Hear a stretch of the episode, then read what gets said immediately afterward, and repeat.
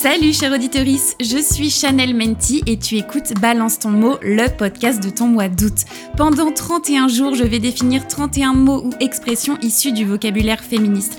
Et au livre sur le bretzel, je fais matcher à chaque fois une reco culturelle. Livres, séries, BD, films, musique, documentaire, de quoi occuper tes longues soirées caniculaires. Installe-toi bien confortablement sur ton transat ou ton strapontin de métro et c'est parti pour 5 minutes de féminisme à la sauce pop culture.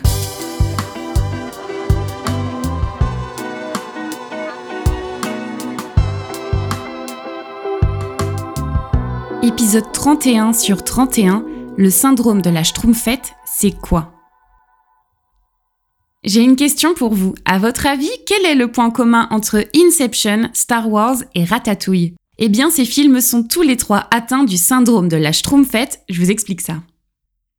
Le syndrome de la Schtroumpfette, c'est la tendance qu'ont les œuvres de fiction à ne comprendre qu'un seul personnage de sexe féminin parmi un ensemble de personnages masculins malgré le fait que la moitié de l'humanité soit composée de femmes. C'est l'essayiste américaine Kata qui théorise ce syndrome dans le New York Times en 1991. Dans son article, elle critique la représentation féminine dans le dessin animé des Schtroumpfs.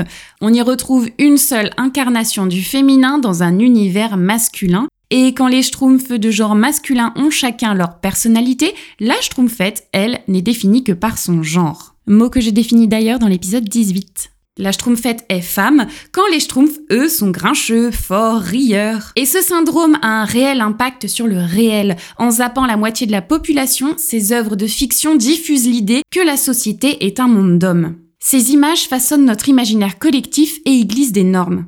Les séries et les films sont autant de médias qui nous accompagnent tout le temps. On les retrouve dans le métro, elles animent nos soirées Netflix et nous aident à dormir. Elles sont sur nos iPhones, tablettes et télévisions. On les regarde du fond de notre lit, depuis notre canapé, dans la salle d'attente du médecin. Elles nous remontent le moral et nous font pleurer de compassion ou de rire. Ces fictions font partie de notre quotidien, ou du moins font partie du quotidien d'assez de monde pour dire que c'est un média populaire. Je rappelle que la saison 1 de Bridgerton, c'est 82 millions de vues. Les trois premières saisons de Stranger Things, c'est 64 millions de vues. Et le jeu de la dame, 62 millions.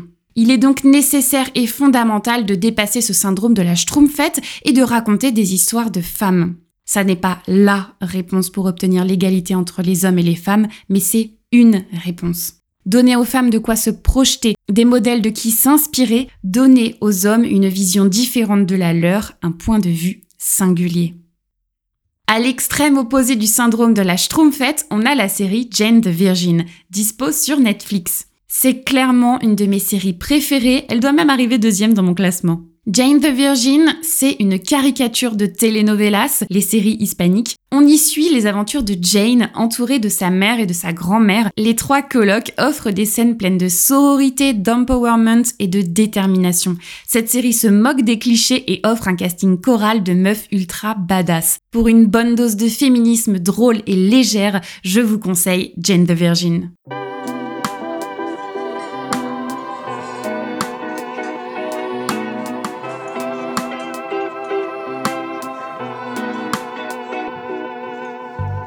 Tu entends ce message, un grand merci d'avoir écouté l'épisode jusqu'au bout. Pour soutenir ce podcast, laisse 5 étoiles et un commentaire sur l'application que tu utilises. Ça va vraiment aider l'émission à se faire connaître. En attendant le prochain épisode, rejoins-moi sur Instagram ou TikTok à Chanel Menti. Ce podcast est produit par Les Petits Points, vignette par Eski, générique par Nathan Guéant. À demain pour le prochain épisode de Balance ton mot. J'ai hâte!